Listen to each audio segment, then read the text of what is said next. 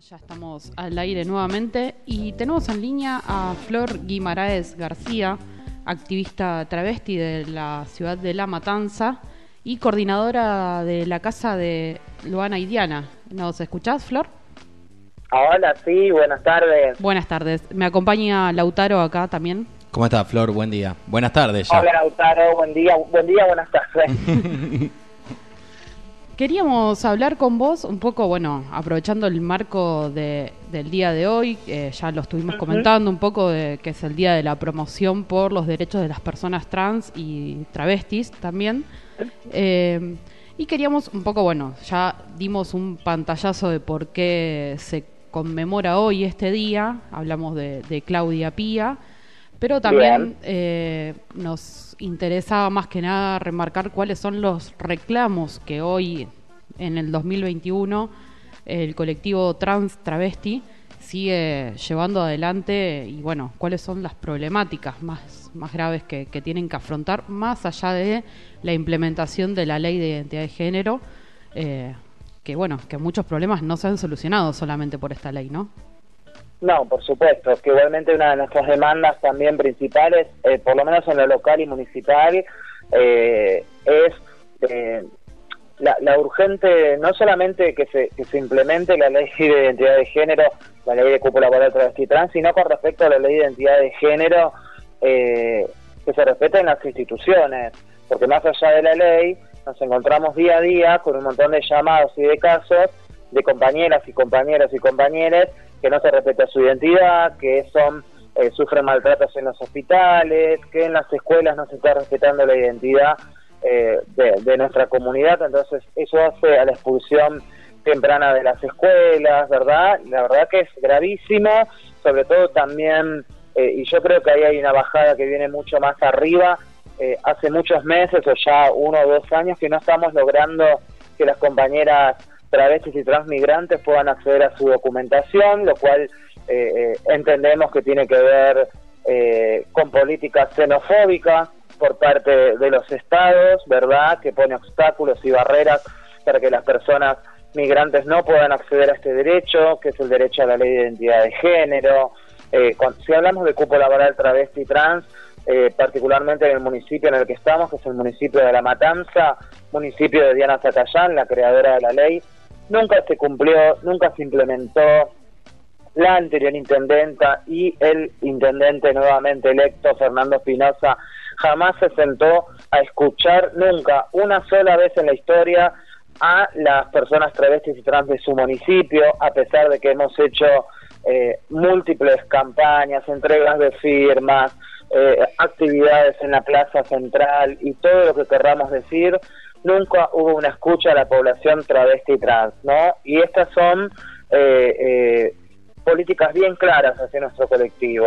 Se nos quiere seguir sosteniendo en la marginalización, se nos quiere seguir sosteniendo en una esquina, siendo prostituidas, siendo explotadas sexualmente, siendo quienes llenamos las arcas, ¿no? Del aparato represivo del Estado, todas las noches cuando tenemos que pagar no solo coimas, sino con nuestros cuerpos y todo tipo de abusos sexuales para no ser eh, llevadas detenidas. Tenemos muchísimas demandas que hoy las vamos a hacer visibles, que tienen que ver también con las muy pocas o prácticamente ya hoy ninguna compañera travesti trans que había ingresado a trabajar en el marco de, la Secretaría de Mujeres, Política de Género y Diversidad eh, que hay en el municipio de La Matanza. Eh, y, tiene que ver con la violencia laboral que hemos atravesado, pero también con la precarización o con la transexualización de la pobreza, ¿no? Eh, esto sigue siendo eh, moneda común, eh, no solo en nuestro municipio, sino a lo largo y ancho de todo el territorio. Entonces, demandas tenemos un montón para seguir visibilizando. El respeto a las niñeces y a las infancias travestis y trans, ¿no? Donde todavía sigue siendo un emergente constante la, de, la desacreditación de, la palabra, ¿no? Siempre es un lugar adultocéntrico, patologizante, donde no se cree cuando una niña o niño trans está manifestando que no se siente eh, acorde o que eh, manifiesta otra, otro género o eh, diferente al que nos impusieron al nacer, entonces ahí entran todos estos mecanismos patriarcales, ¿no? El no te creemos, es un juego, es algo pasajero, también las familias que acompañan, bueno, esa madre está loca, le inculcan eso en la cabeza, ¿verdad? Todos estos discursos de odio que tienen que ver con los sectores más rancios, conservadores y neoliberales que existen no solamente en este municipio, sino a lo largo y ancho, vuelvo a repetir, del territorio y en muchísimos países también. Claro. Eh, cuando hablas de esto de las infancias trans, travestis, eh, se me viene un poco esta frase que a veces se dice de nacer en el cuerpo equivocado y que he escuchado a muchas eh, activistas travestis decir, no, no nacimos en el cuerpo equivocado, este es nuestro cuerpo, solamente que no nos reconocemos con la identidad, el género que nos asignaron al nacer. a ver como un poquito de eso. Eso es una, una frase ¿no? que sigue persistiendo y que mucho tiempo eh, se sigue replicando esto de, bueno, nací nacieron en un cuerpo equivocado, y lo van a ver que nos decía claramente, ¿y cuál sería el cuerpo correcto, verdad? O sea, ¿cuál, ¿cuáles son los cuerpos correctos? ¿Por qué nos siguen haciendo creer que nuestro cuerpo es lo que está mal, que es lo que está equivocado? ¿No? Como si fuéramos un espíritu, como si fuéramos la lámpara de Aladino que frotamos y vamos a salir de ahí adentro. No existen cuerpos equivocados. ¿no? Eh, sino que hay una sociedad que establece parámetros y corporalidades que sí son válidas y otras que no, que sí son deseadas y otras que no. En una sociedad hipócrita como es esta sociedad, ¿no? heterosexual, capitalista, mercantilista, donde nos dice que nuestros cuerpos son cuerpos equivocados, pero al mismo tiempo hay cientos de miles de varones prostituyentes que consumen nuestros cuerpos noche a noche e inclusive desde que somos niñas.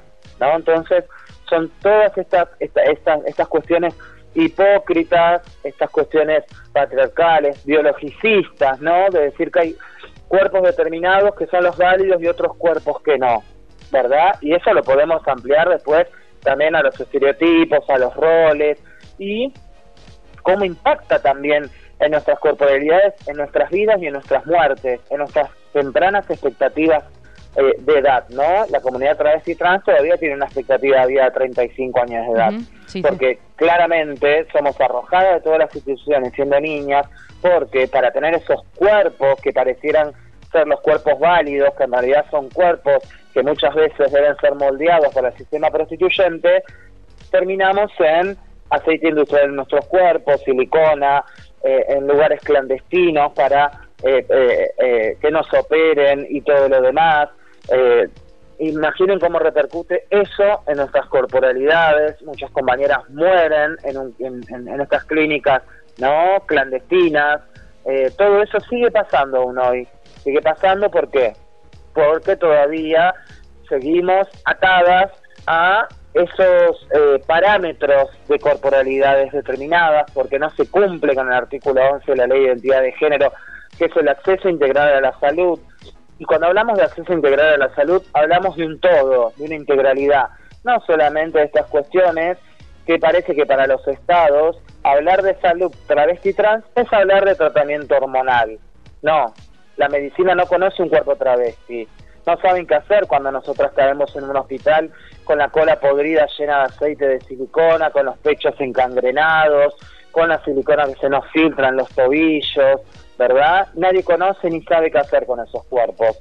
Entonces terminamos con estos que son cuerpos para odiar, en definitiva. Entonces hay mucho todavía por trabajar y estamos hablando, ¿no? Siempre profundizamos todo el tiempo de violación a derechos humanos, de violación a derechos tan básicos como el acceso a la salud, a la educación, a la vivienda, ni que hablar, eh, absolutamente a todo, a la justicia, ¿no? Eh, eh, no tenemos acceso absolutamente a nada, a pesar de que hemos logrado conquistar algunos derechos, porque son conquistas de los pueblos, son nuestras conquistas, la ley de identidad de género, la ley de cupo laboral, no le vamos a regalar nuestras conquistas a ningún político de turno, es algo que hemos construido las personas travestis y trans que nos han acompañado y es algo que corresponde, por supuesto, que sea votado y que sea después realmente aplicado. Bueno, esto no sucede. Las leyes terminan quedando en letra muerta, ¿no? Entonces nos encontramos con que yo puedo tener mi documento divino, que es el derecho a la identidad, que diga Florencia Guimaraes, pero cuando voy a pedir trabajo, y ven a Florencia Guimaraes y hacen una lectura, o se nota, mejor dicho, que soy semejante traba, orgullosamente traba, se me rían en la cara, nunca te llamen, nunca te convoquen, etcétera, etcétera, etcétera. Entonces estamos hablando, accedí a un derecho, pero se me siguen negando todos los otros. Así podemos dar ejemplo con las pocas leyes que tenemos, ¿no? Para abordar a las personas travestis y trans. Flor, te consulto, nos comentabas vos que, eh, bueno, tu trabajo en la militancia se basa sobre todo en la matanza. Eh, este programa va para Rosario, yo soy rosarino, pero tuve la chance de vivir un par de años en San Justo, ahí en la matanza. Y desgraciadamente era noticia, no digo todos los días, pero casi algún homicidio eh, de una persona trans eh, ahí en esa zona, en la ruta 3. ¿Ha cambiado algo esta situación? ¿Tienen algún tipo de protección o sigue todo igual? Eh, la protección eh, nunca estuvo. Eh, yo vivo justamente a unas cuadras de la Ruta 3, soy de San Justo, de Loma del Mirador precisamente. si bien ha disminuido, podemos decir de alguna manera, lo que tiene que ver con los travesticidios, ha disminuido los travesticidios en términos de crímenes de odio en la vía pública o en situación de prostitución, particularmente en nuestro territorio no ha disminuido los travesticidios sociales, que es cuando estamos hablando, porque separamos travesticidio en dos, ¿no? Travesticidio social son las muertes evitables. Ninguna población del planeta tiene una expectativa de vida de 35 años de edad por su género como si lo tenemos nosotras, que es algo del medioevo. Y después hablamos de los travesticidios, que tienen que ver con los crímenes de odio, con las compañeras que son asesinadas, como en el caso de Diana Zacayán, de 20, 30 puñaladas, de un tiro, prácticamente siempre en contextos de prostitución, que eso sí es algo muy común. Pero sí, en la matanza, seguimos constantemente, como en todos lados, como en todos nuestros territorios, enterrando a nuestras compañeras. Todo el tiempo estamos rodeadas de muerte, de muerte, de muerte y de muerte. Eso no ha cesado, eso sigue pasando todo el tiempo, no tenemos trabas que se nos mueren a los veintipico de años, a los treinta y pico, a los cuarenta, y son muy pocas las que atravesamos eh, la barrera de los cuarenta años de edad. Flor, eh, yo sé porque lo, lo has hecho público, lo, haces público, es parte de tu militancia abolicionista también, que tuviste un paso por, por la prostitución eh, obligada, ¿no? No sé si nos puedes comentar un poco algo de esto, por ahí no sé si de tu situación personal o de tu postura. Sí, desde mi postura y, desde, la, personal también es político y es colectivo, Totalmente, ¿no? sí, yo pude darme cuenta de que de que había de que había sido una víctima del sistema prostituyente o que había sido arrojada a la prostitución a través de mirarme y reflejarme en, los ojos de mis demás compañeras, en darme vuelta en una noche en una esquina y ver que la mi compañera que paraba en la esquina de atrás ya no estaba porque estaba muerta, la que paraba dos cuadras no estaba porque estaba internada en el hospital Muñiz, porque la otra le había matado la yuta, ¿no? Entonces eso empezó a, hacerme reflexionar dentro de las terribles contradicciones de no tener salida, ¿no? De, o que pareciera que no tenía escapatoria, que era estar toda la vida condenada a esa esquina. Eso me abrió los ojos a la prostitución y nosotras hoy también decimos en este día eh, que la prostitución no debe ser destino para ninguna persona, luchamos contra ese sistema que consideramos que es uno de los pilares fundamentales del sistema patriarcal y también capitalista, ¿verdad? Esta legitimación que hay de, esta violencia que consideramos nosotros violencia de género, que está legitimada, que parece que es piola y copado irse de putas, ¿no? Que salimos a jugar a la pelota y levantamos a una piba y le pagamos unos pesos, no importa si tiene 12 años, 20, 40, 80 o lo que fuese, ¿no? Entonces, ¿cómo no pararnos desde ese lugar? Quienes realmente luchamos contra el patriarcado y contra el sistema capitalista, o por lo menos lo intentamos con las contradicciones que tenemos todas las personas también, no podemos hacer la vista para un costado cuando hablamos de prostitución. ¿No? Me parece que esto también debe interpelar a toda la sociedad, porque esto también sigue siendo invisibilizado, sigue siendo oculto, ¿verdad? Parece que siempre recae todo el peso de la prostitución sobre nosotras solamente se habla de nosotras, si somos putas, si no lo somos, si lo elegimos, si no lo elegimos, si estamos, si no estamos, pero ellos son los hombres invisibles, de los varones que son quienes mueven este mercado quienes mueven las redes de explotación sexual eh, y quienes nos vienen a violentar todas las noches, no se habla. Parece que no tuvieran cara, que no tuvieran rostro, que no tuvieran nombre.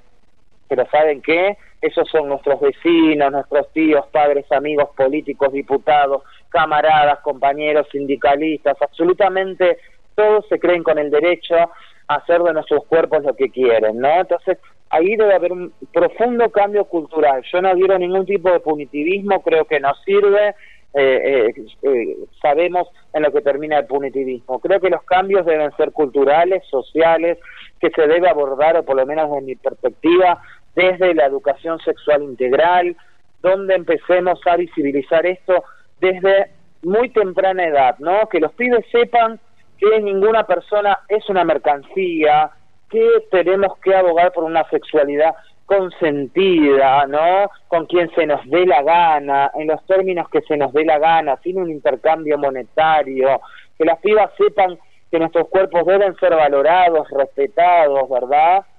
Pero también para eso hay que hablar, por supuesto, del empobrecimiento, de que la mayoría de las personas que terminamos en una esquina somos las empobrecidas por el sistema, somos las migrantes, somos las pobres de las barriadas, somos las que estamos atravesadas por la violencia de género, las que hemos sido abusadas, somos todas esas la mayoría de las que terminamos en la prostitución, que terminamos en el mercado de la explotación sexual, eh, siendo eh, trasladadas de una provincia a la otra, de un país al otro, ¿verdad? Y no son estas otras personas que andan con el discurso neoliberal de la libre elección dando charlas en universidades, o estas pibas que eh, tuvieron la suerte o el privilegio de ir a una facultad y que, y que tengan a sus viejos que le bancan los estudios y que le bancan el departamento, etcétera, etcétera, y dicen, eh, soy putita cuando quiera, la prostitución es trabajo. Escuchan las voces de las sobrevivientes, escuchan las voces de las pibas que están en una esquina, que están en una plaza, que están en las rutas. Esas voces no son escuchadas todavía. Me parece que falta mucho todavía. Mira, justo te, te quería preguntar eh, sobre, sobre eso, porque digamos, nosotros desde acá del programa también eh, entendemos que lo más importante, más allá de las leyes que ayudan, eh, pero como bien nos diste el panorama vos, muchas veces esa reglamentación no llega a la realidad. Entendemos que lo más importante es el cambio cultural. Digo, si comparamos la situación actual, que está lejos de ser la ideal, y vos lo graficaste mejor que nadie, eh, si lo comparamos por ahí con, qué sé yo, con la década de los 90, ha habido un cambio en la sociedad, vos me podrás decir si estoy equivocado o no, ¿Te parece que falta mucho todavía para, para generar eh, una situación aún mejor o un cambio más profundo? ¿Cómo te parece por ahí las nuevas generaciones? ¿Te ves que por ahí lo, eh, entienden o aceptan más esta realidad de que hay personas trans que existen, que viven y, que merecen los derechos de, toda persona? ¿Cómo, cómo ves ese panorama? Sí, yo creo primero que ha, habido cambios enormes porque tengo 40 años, he vivido las 90 en una esquina eh, y sí ha habido cambios enormes, eh, pero falta muchísimo, muchísimo, muchísimo, porque todavía hoy tenemos que seguir hablando de 35 años de expectativa de edad, de deserción escolar, no, no es deserción escolar porque nosotros no dejamos la escuela porque queremos, sino que somos expulsadas de las instituciones, todo el tiempo tenemos que estar hablando, con, hoy estamos conmemorando una fecha porque esta fecha tiene que ver con la muerte de una activista travesti que tenía 41 años de edad. Si hablamos de Viviana Zacayán, fue asesinada a los 39. Si hablamos de Loana Berkins, fue asesinada por el sistema prostituyente a los 50 y pico años de edad. Entonces, mirá si todavía falta un montón, cuántas compañeras más deberemos ofrendar, ¿no? Para que todo esto empiece a cambiar realmente. Por supuesto que va cambiando, pero es muy lento ese cambio todavía. Sabemos que va a faltar y que falta muchísimo, muchísimo, muchísimo. Entendemos, sí, que las nuevas generaciones quizás y en algunos sectores tienen otra conciencia o por lo menos lo ven de otra manera lo que es una persona travesti trans, ¿no? Y hay un poco eh, más de respeto, pero eso también tiene que ver con el empuje que le hemos dado la comunidad travesti, el movimiento LGTBI, gran parte de los feminismos, ¿no? Eh, eh, que hoy podemos hablar del aborto y lo hemos puesto en la agenda y, y hemos logrado muchísimas cuestiones, que tenemos cupo laboral a pesar de que no simplemente, por lo menos se habla de esto en muchísimos lugares, donde hoy por lo menos vemos que un poquitito se puede llegar a condenar a los medios hegemónicos de comunicación, cuando antes obviamente eh, era una burla constante hacia las identidades travestis y trans y maricas y tortas y hoy ya no causa tanta gracia o tienen otros cuidados, ¿verdad? Por supuesto que ha habido cambios, no lo vamos a negar, porque no podemos decir, no, no hubo cambios.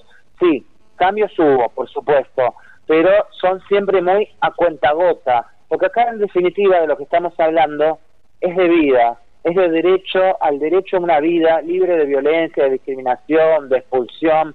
Bueno, para eso todavía falta muchísimo, porque pareciera también que cada vez que damos estos saltos, ¿no? En materia de derechos humanos, del otro lado, ¿no? Hay una gran resistencia que hace tanta presión que estos cambios no terminan a llegar eh, eh, a toda la sociedad y mucho menos a la comunidad travesti y trans. Si estaríamos hablando hoy de que hace seis años tenemos ley de cupo laboral en el municipio de La Matanza y nunca fuimos atendidas. Tendría que haber compañeras laburando en el municipio, en tal lugar, en tal otro. O sea, las leyes están, pero no se cumplen y eso también es un posicionamiento político. Por eso siempre hablamos de y decimos queremos ser parte no solamente de la agenda política, sino de la agenda emocional de toda la sociedad. Porque las trabas también somos parte de esta sociedad y también somos hijas, amigas, hermanas, vecinas, amantes, novias, lo que sea, ¿verdad? Porque parece que si no, no existiéramos. Eso te quería también, como para ir cerrando un poco y porque también siempre terminamos hablando de, cuando hablamos del, colectivo trans travesti, de las problemáticas que afrontan, de la dificultad al momento de conseguir trabajo y de todo lo que enumeraste perfectamente, pero no hablamos de, la vida general, de, lo que es vivir, siendo que, esto lo, decía bien Loana, qué sé yo, también decía, las travestis tenemos el ingenio. Eh, oh todo, lo que lo que enumeraba Loana desde el colectivo travesti como más allá de, de las carencias que de una sociedad que las niega y los niega. Eh, entonces, nada, me gustaría en algún momento que, que, podamos saldar todo esto para que podamos empezar a hablar de, de los deseos también, ¿no? Porque si no parece que siempre estamos hablando de lo que falta y no de los deseos como personas y, como otra persona más, nada más, no como alguien carente de derechos. Exactamente, porque las travestis eh, nos organizamos, porque las travestis construimos nuestras propias familias, porque a pesar de todos estos obstáculos, nosotras seguimos avanzando, ¿no? A cuenta gota, pero seguimos avanzando, vamos ocupando otros lugares. Hoy tenemos compañeras en el Estado que llevan políticas públicas adelante y nunca lo habíamos pensado. Hoy tenemos compañeras en los medios de comunicación que están eh, cumpliendo otros roles que no son el rol de la bufona de la corte, como siempre hemos sido representadas eh, en los programas televisivos, ¿no? Eh, realmente nosotros nos vamos organizando eh, y nos vamos metiendo en todos esos lugares que nos fueron negados, porque somos realmente sobrevivientes, somos luchadoras, porque también a pesar de todo esto, el problema para nosotras no es ser trabas, el problema, como ya decía Luana y muchas compañeras y lo decimos nosotras, el problema lo tiene la sociedad, no lo tenemos nosotras, nosotras somos realmente felices porque somos quienes queremos y quienes deseamos ser. No hay manera de que una traba viva en un closet, ¿no? Entonces, nosotros eh, somos felices, maravillosamente felices con ser trabas. El problema lo tienen las demás personas que no eh, eh, aceptan, que no quieren ver, que, que, en realidad no, no, no aceptan que hay diversidad no solamente de orientaciones sexuales, identidades de género, sino de otras formas de, de corporalidades, de otras formas de desear, de amar, de otras sexualidades, ¿no? Que no es todo como nos enseñan en la escuela, mamá, papá, blanco y negro, eh, el varón arriba y la mujer abajo, no, todo eso eh, son cuestiones que realmente no existen en la realidad, ¿no? Entonces debemos empezar a... Perfecto, Flor. Eh, no sé si nos escuchás o se cortó. Bueno, eh, se nos cortó la, comunicación con Flor Guimaraes. La verdad que un notón, un notón. sí, una pena que se haya cortado. Sí, sí, una pena. Eh... Ahí está viendo si la conecta de nuevo. Ahí está, ¿nos escuchás, Flor? yo los escuchaba perfecto. Ah, Ah, perfecto. Pensé, pensamos no que se había cortado. Dijimos, no, se nos. Se nos... Justo estábamos... No, no, no, no. Lo está- lo estaba escuchando eh, a la perfección. Ah, Ah, bueno. Genial. Lo que te quería preguntar, Flor, ahora sí para, para ir cerrando, es, eh, sabemos que tenés un libro, que- ¿no? Sí. Escribiste un libro. ¿Cómo se llama y dónde lo pueden encontrar? Sí, primero empiezo por la parte, digamos, que está agotado y Ah, estamos ok. viendo de, de relanzarlo, se agotó tres veces. El libro se llama La Roy, Revolución de una Traba, y estamos nuevamente, prontamente, espero, eh, por relanzarlo, ¿no? Que es un, un libro, si bien es eh, autobiográfico, es un libro colectivo donde invité a escribir a otras compañeras travestis, donde escribe una compañera torta, que es una compañera de militancia, donde también hay eh, eh, eh, una entrevista a mi madre, porque también hay que visibilizar a nuestras familias, ¿verdad? Porque no todas hemos sido expulsadas de nuestros hogares, porque muchas hoy vivimos con nuestras familias, a pesar de un montón de cuestiones eh, siempre nos han abrazado, nos han contenido como pudieron, por eso hablo siempre de los cambios culturales, ¿no?